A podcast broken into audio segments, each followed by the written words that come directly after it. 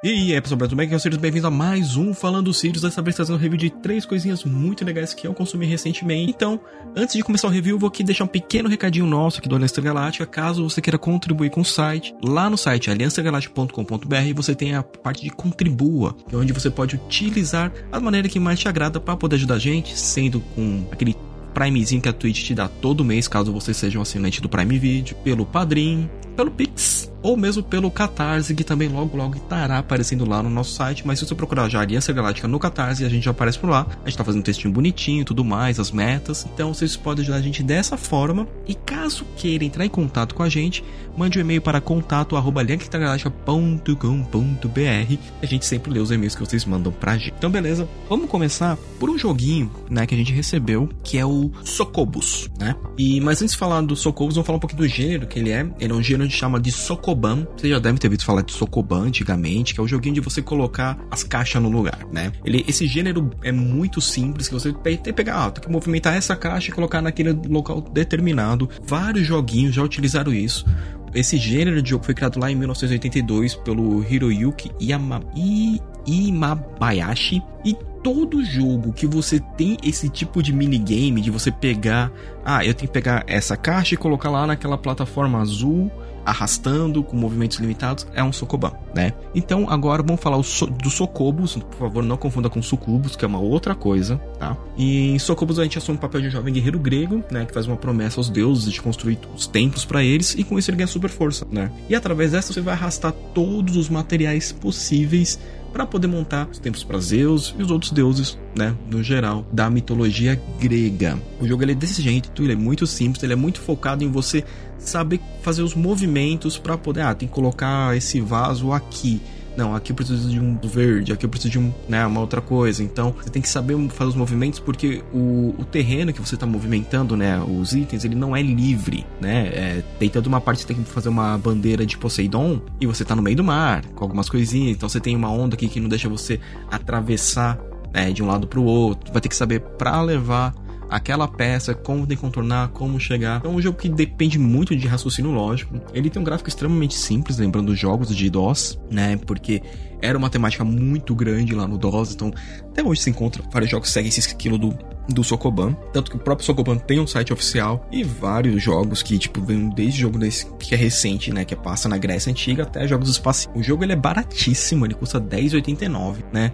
Ele, e ele é um tipo de jogo assim, se você curte jogos de estratégia que você tem que parar e pensar, ele é perfeito. Se você quer uma coisa mais rápida, nem passa perto, né? É, a trilha sonora do jogo é bem simples, eu mesmo não escutei muito ela, porque achei ela bem, né, bem devagarinho, então eu colocava uma playlist minha aqui para escutar. Mas é um jogo bem legal, me diverti pra caramba nele. É, agradecer ao pessoal da Team 17 por ter mandado pra gente, muito obrigado. Foi bem da hora, tipo, testar o jogo. E como eles sempre pedem pra deixar uma notinha aqui, eu vou deixar um 7,5 de 10. É um jogo bem legal, um jogo bem baratinho. Para quem curte estratégia, ele é uma ótima pedida. E agora vamos entrar aqui no barato que o pessoal da Shinigami Records mandou para mim e meu Deus do céu. Cara, só tenho a agradecer porque foi um dos álbuns que eu mais curti escutar nos últimos meses, que é Ibaraki Hashimon. Ibaraki é um projeto solo do Matt Reef do Trivium e ele segue na linha de um black metal muito cool. Eu gosto, né, do black metal, um pouco do extremo do metal. Ele é muito bom, os vocais bem rasgados, partes mais melodiosas, temas, né, mais bruto, melodias, nossa, delícia. E o álbum Rashomon, ele, ele tem uma temática voltado para os temas da mitologia japonesa, um pouco da história japonesa, porque né, o, o Matt Reef, ele, a mãe dele é, é japonesa, ele mesmo nasceu no, no Japão. E nesse álbum ele não tá sozinho, ele tá junto com o Isan, que era do Emperor, e também tem o próprio projeto solo que é o Isan, que é muito bom, muito bom. É, ele tem o Gerard Way, do My Chemical Romance, que canta também, e o Nergal, do Behemoth e do Man and That Man. O Nergal é um dos vocalistas que eu mais gosto dessa linha do black metal, né? É, tem um clipe muito bom, que é o Akumu, que já você encontra lá no YouTube facinho. Se pá, vou até colocar aqui na, na postagem. Mas o álbum, ele é muito bom. Ele é, cara, extremamente pesado. Os acordes são muito gostosos. Lembra muito, tem hora, o Trivium lá no seu começo, né? O Trivium, ele tem uma, um pouco mais de melodia. É, mas no começo ele era bem cruzão. Um metal bem mais pesado. E, cara, como gostoso de escutar esse álbum, claro, você tem que ser um pouco fã né, dessas músicas um pouco mais pesadas, mas ele vale muito, mas muito a pena ser conferido. Uma faixa que eu curti pra um caramba. O meu japonês é muito ruim, tá? é a Susano no Mikoto, que é junto com o Isan, né, do Emperor. É a nona faixa do álbum e essa faixa é, é absurdamente boa. Ela é absurdamente boa. Ela é muito boa mesmo, né? O que eu só posso falar é escute o CD inteiro, todas as músicas valem a pena. Foi um CD que eu não pulei nenhuma música. É um CD que eu nunca. Eu, eu não vou me desfazer, ele vai ficar aqui na minha coleçãozinha bonitinho. Por mais que minha coleção já seja extremamente enorme, é um CD que eu falo, não, esse aqui vale muito feio. E terceira parte, vai uma dica literária minha, que eu estou lendo Crash do Neil Stephenson. Stephenson. É, Snow Crash, ele é da, saiu pela editora Aleph. Ele é o primeiro livro a abordar o tema de metaverso. Ou seja, o mundo aqui está numa realidade tão cagada, tão zoada, tão ruim, que as pessoas vivem mais no metaverso, né?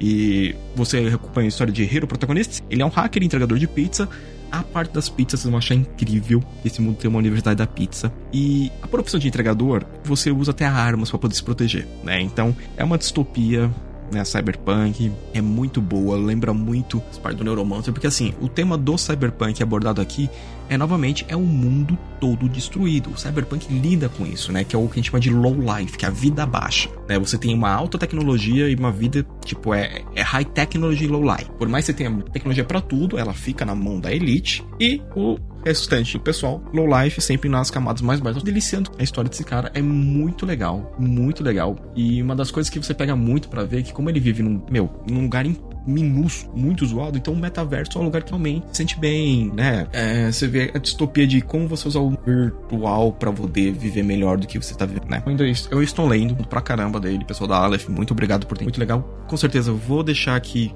o linkzinho para você adquirir o livro. E essas são minhas dicas dessa semana. Snowcrack, Ibaraki, e Socobos. É, bastante coisa para vocês poderem testar. Se vocês já conheciam, deixem nos comentários para mim ou lá no e-mail. Então, pessoal, review fica por aqui. Eu sou o Sirius, este é o Falando Sirius dessa semana e a gente se vê no próximo review.